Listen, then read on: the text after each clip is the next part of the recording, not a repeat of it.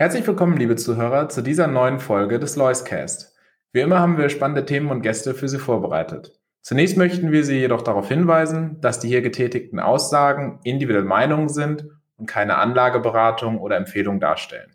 Bitte beachten Sie hierzu auch unseren Disclaimer.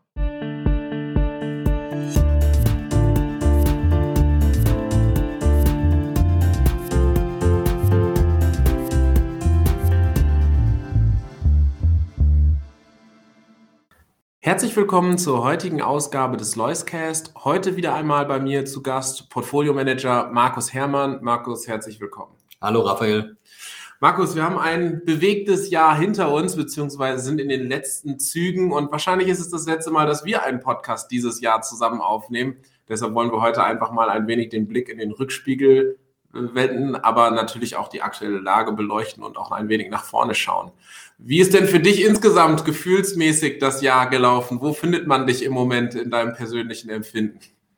Ja gut, ich denke, das Jahr 2022 wird jetzt nicht in die Ruhmesliste eingehen, das ist ganz klar. Ähm, ich denke, auf der Welt ist ziemlich viel Negatives passiert. Ähm, hätte man das alles äh, zum selben Zeitpunkt im Jahr 2021 erwartet, sicherlich nicht. Ähm, gleichzeitig zeigt das ja aber auch und auch die Börsenmärkte, Rohstoffmärkte etc., pp, Währungsmärkte, wie kurzlebig momentan ähm, ja die Welt ist und auch die Interpretation, ähm, wo sich alles hin entwickelt. Ähm, wenn ich mir beispielsweise anschaue, was war vor wenigen Monaten ähm, noch die These, wie sich die Energiepreise entwickeln, wie sich der Ölpreis entwickelt beispielsweise, ähm, dass jetzt ein Ölpreis von 75 Dollar gehandelt wird. Das habe ich nirgendwo gelesen, in keiner Prognose der Großbanken, sondern da hieß es, das geht jetzt alles Richtung 200, so wie eigentlich ja. schon 2007, 2008, dass die Prognose war. Am Ende standen wir zehn Jahre später bei 30. Das zeigt aber auch, dass ähm, oft die Dinge nicht so heiß gegessen werden, wie, wie sie gekocht werden. Und deshalb ist es einfach essentiell, dass man auch als Portfolio-Manager, als Fondsmanager äh, mit einer ja, ausbalancierten Sicht auf die Dinge blickt und ähm, ja dann die richtigen Schlüsse draus zieht und ähm, diese ja extremen Tendenzen dann ähm, durch antizyklische Käufe oder Verkäufe versucht wieder auszubügeln. Du hast die Ausgeglichenheit angesprochen. Da muss ich doch, bevor wir mit unserem Jahresrückblick weitermachen, natürlich noch mal einmal auf dein Bewertungsmodell äh, hinterherkommen, weil ist das auch was, was dich in die, was dir in diesem Jahr geholfen hat. Du hast ja ein sehr strukturiertes Vorgehen auch in der Bewertung der Unternehmen und wie du dann hinterher ähm, äh, ja deinen Free Cashflow Multiple errechnest. Vielleicht kannst du uns da noch mal einmal mitnehmen und vielleicht auch einmal kurz ähm, sagen, hat hilft das in solchen volativen Phasen auch, dass man eben ein verlässliches System hat im Portfolio Management? Ähm, prinzipiell hilft es. Es kommt dabei natürlich auch ein Stück weit auf den Zeitpunkt an. Manchmal verschlimmert es erstmal die negative Phase sozusagen. Ähm, ja, die Zuhörer oder Kunden, die mich Anfang des Jahres erlebt hatten, ähm, haben von mir dieselbe These gehört, wie ich sie jetzt schon vor zwei, drei Monaten oder immer noch hatte, dass eigentlich das, was wir jetzt sehen, ähm, eine abnehmende Inflation, äh, und daraus folgen dann auch ähm, vielleicht gedämpftere Zinssteigerungsraten äh, ähm, oder die Aussicht eben auf diese. Das hatte ich eigentlich schon äh, Anfang des Jahres erwartet. Dann kam aber der Krieg und hat natürlich diese ganzen negativen Faktoren nochmals größer gemacht beziehungsweise verlängert. Und wenn man dann natürlich schon auf ähm, eine ja, Erholung dieser ähm, antizyklischen Werte gesetzt hatte, so, so wie wir das auch gemacht haben, weil sie damals schon günstig waren, ähm, dann hat das natürlich nochmal wehgetan, ähm, weil dann diese Effekte noch stärker wurden, noch länger gedauert haben. Mhm. Die Frustration bei diesen Aktientiteln wurde quasi immer größer und es kam zu aber, völlig aberwitzigen Bewertungen, muss man sagen. Ähm, und ja, jetzt äh, momentan zahlt sich ziemlich stark aus. Ähm, zum Beispiel der Deutschlandfonds konnte dann im November mal wieder einen richtig starken Monat liefern mit plus 16 Prozent, ähm, während der CDAX 10 Prozent gemacht hat. Also jetzt sieht man schon, dass dieses antizyklische, diese antizyklische Aufstellung, die ja letzten Endes auf diesem Free Cashflow ähm, Bewertungsmodell beruht, ähm, dass sie sich auszahlt, weil die Werte, die davor eben sehr, sehr stark abgestraft wurden, ähm, jetzt wieder ein bisschen emporglimmen, weil man eben sieht, ähm, dass die Welt doch nicht so schrecklich ist, wie man, wie man gedacht hat und dass die Unternehmen die Lage viel, viel besser im Griff haben, als äh, vermutet wurde. Insofern kann man sagen, über den Zyklus zahlt sich das auf jeden Fall aus. So hat das ja auch in der Vergangenheit ähm, dann gewirkt. Ähm, aber man muss halt einfach eine gewisse Zeit mitbringen. Man darf sich nicht an äh, einzelnen Monaten dann ja, ähm, da abarbeiten. Das ist ja auch völlig aktieninadäquat. Man muss ja. eben über mehrere Jahre denken. Jetzt bist du mit deinem Deutschlandfonds natürlich hier in Deutschland auch so ein bisschen im Auge des Sturms gewesen. Wir haben alle geschaut, kommen wir durch den Winter. Im Moment sieht es ja ganz gut aus. Jetzt wird es gerade wieder kalt. Wir hatten es im Vorgespräch gerade schon. Jetzt hatten wir einen super November, temperaturtechnisch jetzt einen eiskalten Dezember. Äh, hoffen wir mal, dass das auch alles dann hinterher weiter gut ausgeht. Aber was glaubst du denn jetzt so im Rückspiegel? Ähm, äh, was hat deine Titel im Fonds am meisten betroffen? Waren das eher individuelle Themen oder war das eher, dass es hier so eine Art Faktor-Play war, dass das einfach abverkauft wurde wegen bestimmten Gründen und vielleicht kannst du die auch nennen, vielleicht kleinere Titel, Growth-Titel, Value-Titel, was auch immer es hinterher war. Aber was ist so, wenn du zurückblickst, ähm, äh, was hat da so die Performance getrieben? Ja. Also aktienkurstechnisch äh, war es auf jeden Fall diese starke Aversion gegen Europa, gegen Deutschland und dann auch gegen das ähm, wahrgenommene Risiko. Ja, also äh, wenn man das, viele Anleger denken ja in einer Top-Down-Sicht, das heißt von oben herab, äh, versucht man eben die Chancen und Risiken dann mal ganz grob runterzubrechen und dann das Portfolio prozentual aufzustellen. Und da war es natürlich so, dass man gesagt hat, ja, Aktien schwierig äh, und Europa dann noch viel schwieriger und Deutschland am schwierigsten. Das ist natürlich für einen Deutschlandfonds schon mal ziemlich schlecht, ähm, wenn so die Denke herrscht. Ähm, und zum Zweiten werden eben die kleinen Titel ähm, und kleinen Unternehmen dann als risikobehafteter wahrgenommen. Ähm, im Vergleich zu den großen. Das stimmt im Einzelfall überhaupt nicht, aber das ist pauschal mal so die Denke. Und wenn man diese zwei Sachen dann zusammenmixt, plus durch den Zinsanstieg ausgelöst dann die Aversion gegen Wachstumstitel, die dann sehr, sehr weit getragen hat, wo man sagen muss, ja, jetzt ist Wachstum eigentlich schon so bewertet wie Value und ich habe trotzdem noch das Wachstum in den mhm. Unternehmen, dann macht das ja relativ wenig Sinn. Aber das ist eben die neue Welt dieser Faktorstrategien. Das wird dann im Prinzip trotz der Bewertung und trotz, dass wir eigentlich jedes Argument schon 20 Mal verwendet haben für einen neuerlichen Abverkauf, wird das dann trotzdem so durchgezogen. Und jetzt momentan sehen wir eben das Umgekehrte, wo man sich eben fragen muss, ja, wenn die Inflation beispielsweise wie heute geschehen, ähm, nur 0,2 Prozent äh, Monat über Monat zulegt in den USA statt wie erwartet 0,3 Prozent. Warum steigt dann der Markt um drei Prozent? Ja, das ist mhm. ja irgendwie übertrieben. Aber davor ist er aufgrund so ne äh, kleinerer negativer Abweichungen dann auch um drei Prozent gefallen oder noch mehr und das mehrere Male in einem Jahr. Also ja, der Markt äh, wird immer wilder ähm, und ja, letzten Endes äh, mit dem Exposure, was ich dann auch im Vorhatte, was ja in 2021 sehr, sehr positiv abgeschnitten hat, das darf man ja auch nicht vergessen. Ja. So, das ist ja noch nicht lange her, eigentlich ein Jahr.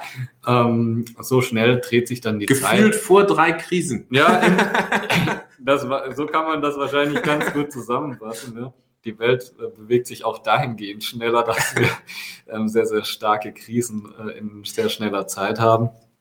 Ähm, aber ja, im Prinzip ist es so, äh, im schlechtesten Segment unterwegs gewesen. Aber das bietet natürlich jetzt auch wieder die Chance, weil das wird jedem klar sein, nach jeder Krise kommt dann auch wieder eine Erholung und ähm, ja, spätestens, wenn quasi die größten Leiden in einer Krise vorbei sind, kommen dann wieder die Ersten um die Ecke und sagen, ja, was muss man denn jetzt haben, um von der Erholung zu profitieren? Und dann ja. wird jeder sagen, ja, jetzt musst du Europa haben, jetzt musst du Deutschland haben und jetzt musst du die Nebenwerte haben, ja. weil der DAX ist hier to date gar nicht mehr so stark im Minus. Ja. Aber wenn ich eben bei den Nebenwerten schaue, ähm, gerade nicht nur mein eigener Fonds, sondern auch die Fonds in der Peer Group, ich habe mir letztens jetzt äh, in Europa gut gelaufene ähm, Small- und Mid-Cap-Fonds der letzten Jahre angeschaut. Ja, die sind year-to-date fast alle minus 35 Prozent. Ja. ja.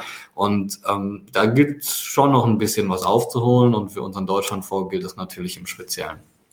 Äh, du sprichst es an, es geht so ein bisschen auch um die Aufstellung jetzt nach vorne und viele werden in den Januar starten, da gibt es viele Gremiumsitzungen, es gibt viele Gespräche mit Kunden, wo man dann mal den Depotauszug und die Strategie bespricht. Ähm, wie ist denn im Moment, vielleicht bevor wir komplett zum Ausblick kommen, wie ist denn jetzt gerade so dein Gefühl? Wo bewegen wir uns in diesem Zyklus zwischen panischer Angst und mega Euphorie? Äh, du hast es angesprochen, heute der Markt hat nochmal einen Satz gemacht, weil die Inflationserwartung etwas ähm, oder die Inflation niedriger kam, als sie vorausgesagt wurde. Aber wo bewegen wir uns da jetzt gerade? In den letzten Monaten hatten wir ja sehr viel, sehr negatives Sentiment und wir hatten viele Kommentare gehört, ja, das fällt auf jeden Fall nochmal, das ist jetzt alles noch keine lange Erholung. Ich persönlich habe das Gefühl aus meinen Gesprächen mit Investoren, das sagt im Moment kaum noch einer. Aber was glaubst du, wo befinden wir uns jetzt so im, im Zyklus? Es ist so ein bisschen eine sich äh, aufbauende, ähm, ja, äh, eine sich aufbauende Zuversicht mit angezogener Handbremse, habe ich ja. das Gefühl. Also es ist noch nicht das All-In, ja, noch nicht hier Ampel ist grün, jetzt muss man investieren, aber man bekommt jetzt mehr Zustimmung für seine positiveren Thesen. Mhm. Ähm, wenn man das so ein bisschen Revue passieren lässt, auch wieder, sage ich mal, vor zwei, drei Monaten war man ziemlich alleine, wenn man gesagt hat, ich glaube, wir sind jetzt am Boden, weil es ja. einfach von überall her kamen die schlechten Nachrichten und die Kurse geben ja den schlechten Nachrichten dann auch recht, ja, wie in einer Hoss äh, das Positive dann immer unterfüttert wird durch die äh, extremen Kurssteigerungen und das alles sehr, sehr positiv gesehen wird und sich quasi selbst nährt, ist es klar natürlich dann auch am tiefsten Punkt der BES. Ähm, seitdem wir dann aber die eigentlich ja mehr oder weniger vorhersehbaren ähm, Tendenzen in den USA gesehen haben, dass die Inflation eben abnimmt ähm, aufgrund der gesunkenen Rohstoffpreise und so weiter und so fort und auch ähm, ja der nicht mehr des nicht mehr ganz so starken Arbeitsmarkts ähm, sehen wir doch schon ja, dass die Anleger so langsam warm werden mit dem Gedanken, dass wir uns vielleicht jetzt in, ähm, in der Nähe des Bodens befinden. Ähm, ich denke, die ersten haben auch schon Exposure aufgebaut oder Shorts geschlossen. Ähm, das hat man vor allem auch ähm, ja bei den stark geschorteten Titeln gesehen. Das hat man die 10, 15 Prozent Rallye ausgelöst, äh, die man jetzt gesehen hatte. Ähm, jetzt hat man, war man wieder ein bisschen vorsichtiger, weil man gesagt hat in den letzten Tagen, ja, aber 2023 wird ja nicht gut werden. Das ist auch gar nicht meine These im Sinne des äh, wirtschaftlichen äh, Umfelds. Natürlich wird 2023 schwierig werden. Ähm, aber der Aktienmarkt hat eben extrem viel nach unten eingepreist. Deshalb glaube ich, wir sind jetzt einfach in so einer typischen Bodenbildung gerade drin. Ja, es ist eine Bodenbildung verläuft im üblichen, ähm, wenn jetzt nicht gerade ein Event passiert, was alles ändert, dann verläuft eine Bodenbildung nicht einfach nur straight nach oben, sondern das ist wie so eine Art Tauziehen. Ähm, hm. Es geht erst ein bisschen nach oben, dann kommen wieder die Zweifler, dann passiert doch wieder irgendwas Positives. Und ähm, es wird auch wieder Rückschläge geben, das ist ganz klar, aber ich bin ziemlich optimistisch, dass wir ähm, den Boden, den wir jetzt gesehen haben, das bisherige Tief nicht wieder von unten sehen werden. Ja, und du hast es angesprochen, eben 2023. Man erwartet eigentlich ein schlechtes wirtschaftliches Jahr oder ein schwieriges wirtschaftliches Jahr. Gleichzeitig aber herrscht durchaus Optimismus, nehme ich auch aus deinen Kommentaren bisher mit, was auch die Aktienmärkte angeht. Vielleicht da einfach mal dein, dein Ausblick. Was erwartest du vielleicht auf der einen Seite oder was weißt du auch schon von den Firmen, was dort eben erwartet wird für 2023 aus rein wirtschaftlich operativer Sicht, was Wachstum, Margen angeht, der Konsument vielleicht immer noch geschwächt. Und auf der anderen Seite, was glaubst du, wie der Aktienmarkt mit diesen Informationen umgehen könnte? Also ich denke, wir werden ein sehr, sehr zweigeteiltes Jahr sehen ein sehr, sehr schwaches erstes Halbjahr wirtschaftlich gesehen, einfach weil, ähm, das kann man ja jetzt schon aus den Quartalszahlen auch ablesen der Unternehmen, wenn man das quasi annualisiert. Für das Jahr 2022 sieht das noch alles in Ordnung aus, weil das erste Halbjahr einfach noch relativ stark war. Ähm, fürs Jahr 2023 wird das dann nicht so toll aussehen. Wir werden ähm, eine Rezession bekommen in Europa. Wir werden wahrscheinlich eine Rezession bekommen in den USA. Ähm, alles so ein bisschen zeitversetzt. Ähm, wir, USA wahrscheinlich später als Europa, weil das in Europa alles früher angefangen hat. Und dann muss man auch dazu sagen, der Konsument beispielsweise in Europa hat schon Anfang des Jahres eigentlich bei Kriegsausbruch angefangen, richtig heftig zu sparen. Und das wurde mhm. dann immer stärker, je weiter das, das Jahr dann fortgeschritten ist. Ähm, das heißt, wir treffen da dann ziemlich schnell auf eine viel einfachere Vergleichsbasis und die Konsumenten haben ja jetzt in 2022 vor allem das Problem gehabt, die Inflation ging durch die Decke und lohnseitig war ja noch nichts passiert. In 2023 wird die Inflation nicht mehr so hoch sein, aber lohnseitig wird man kompensieren ähm, dafür. Ich meine, die ähm, ja, Gewerkschaftsverhandlungen sind ja schon geschehen und in den meisten Branchen auch schon abgeschlossen. Und ich denke, da wurden auch für beide Seiten ähm, ganz gute äh, Abschlüsse erzielt. Und dementsprechend kann der Konsument auch wieder ein bisschen zuversichtlicher zumindest in die Zukunft gucken, plus eine niedrige Vergleichsbasis. Das heißt, die prozentualen Entwicklungen im Konsum werden schon mal besser aussehen als in ja. 2022. In den USA ist es noch ein bisschen anders, weil der Konsum sich viel besser gehalten hat als in Europa. Da muss man jetzt auch mal abwarten, was bewirken da diese extrem stark gestiegenen Zinsen für den Konsumenten. Weil das kommt ja jetzt alles erst noch, ja. Die sind alle sehr, sehr kurzfristig finanziert, äh, zwei, drei, fünf Jahre. Das heißt, jedes Jahr werden im Prinzip 20, 30 Prozent der Kredite gerollt und plötzlich zu ganz anderen Zinsen, ja. Und dann mhm. ähm, schlägt das natürlich äh, auf den Konsumenten ein. Wenn man dann ein bisschen nach Osten guckt, China war eigentlich in 2022 äh, ja, ein Totalausfall in manchen Branchen, muss man sagen, oder in vielen Branchen, weil ständig im Lockdown Produktion war schwierig, Absatz war auch schwierig. Wenn die das jetzt wieder ein bisschen besser in den Griff bekommen, und danach sieht es ja aus, dass sie das nicht mehr so durchziehen können. Die Lockerung, auch, genau, Lockerung von Zero Covid, ja. Richtig. Ähm, dann ist das für mich so ein bisschen eine Wildcard für 2023. Man darf das nicht unterschätzen. China ist schon extrem wichtig als Wirtschaftskraft. Und ähm, wenn die dann mal wieder ein bisschen Gas geben, dann können die die Weltwirtschaft schon ziemlich stark aus dem Schlamassel auch rausziehen. Das mhm. war 2009 ähm, auch so, ähm, wo im Prinzip die Chinesen dafür gesorgt haben, dass plötzlich die Wirtschaft angesprungen ist und sich wieder eine neue Konfidenz gebildet hat. Also summa summarum muss man sagen, ähm, das zweite Halbjahr sieht auf jeden Fall mal besser aus, weil wir über eine viel einfache Vergleichsbasis reden und eben gewisse positive Tendenzen auch erst im Laufe des Jahres so richtig Fuß fassen können. Ähm, das erste Halbjahr wird noch geprägt sein natürlich von dem Wirtschaftsabschwung, den wir jetzt schon sehen und wenn man in Inflationsraten denkt, gerade in Deutschland, in Europa, werden wir natürlich Anfang des Jahres noch sehr, sehr hohe Inflationsraten sehen, weil dann die Energiepreiserhöhungen erst richtig wirksam werden beim Konsumenten.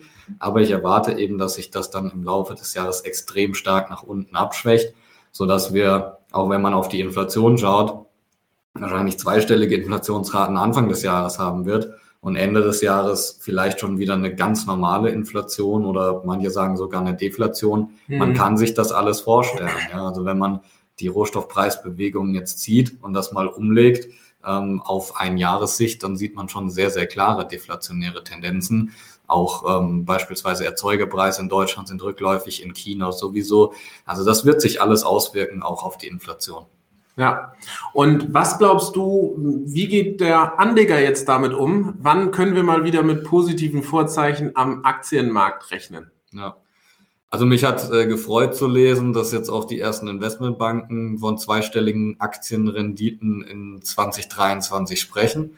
Also die Stimmen mehren sich und das ja, so sehe ich das im Prinzip auch. Ja, also ähm, wir werden dieses Tauziehen wahrscheinlich noch ein paar Wochen haben ähm, zwischen Bullen und Bären, bis der Winter im Prinzip vorbei ist, bis vielleicht auch diese ja, extrem negativen Szenarien dann ausgestanden sind oder ausgeschwitzt sind. Und ähm, ja, dann wird sich auch wahrscheinlich in der Konsumstimmung ein bisschen was aufhellen. Und wenn man dann die ersten positiven Tendenzen sieht, auch in sowas wie GfK Konsumklimaindex und IFO und so weiter und so fort, dann hat das die Chance, ähm, richtig Traktion zu gewinnen. Die Bewertungen sind niedrig. Das haben wir, denke ja. ich, oft genug betont. Und die wirtschaftlichen Aussichten sind auch nicht so schlecht für die Unternehmen, die jetzt gut aufgestellt sind. Ähm, in dem Sinne, wenn nichts Neues, Negatives passiert. Und wir, ich denke, wir hoffen alle, dass 2023 einfach mal ein ganz normales Jahr wird. Ähm, dann haben wir sehr, sehr gute Chancen auf, ein, auf eine sehr starke Aktienrendite. Markus, mit diesen schönen Worten möchte ich das Ganze dann für heute auch dabei sein lassen. Vielen lieben Dank und dir und deiner Familie natürlich ein besinnliches Fest. Und auch wenn wir uns später nochmal wieder sehen werden, wünsche ich dir natürlich auch einen guten Start ins neue Jahr. Danke gleichfalls.